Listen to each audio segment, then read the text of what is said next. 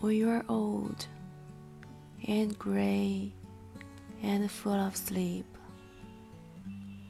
and nodding by the fire, take down this book and slowly read and dream of the soft look your eyes had once and of their shadows deep. How many loved your moments of glad grace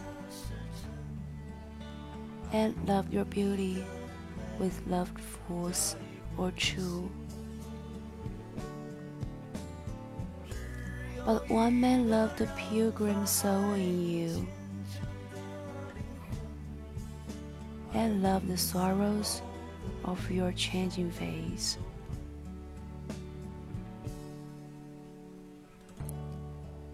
And bending down beside the glowing bars,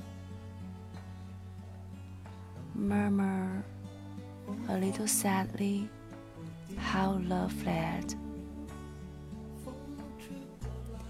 and pace upon the mountains overhead, and hid his face amid a crowd of stars.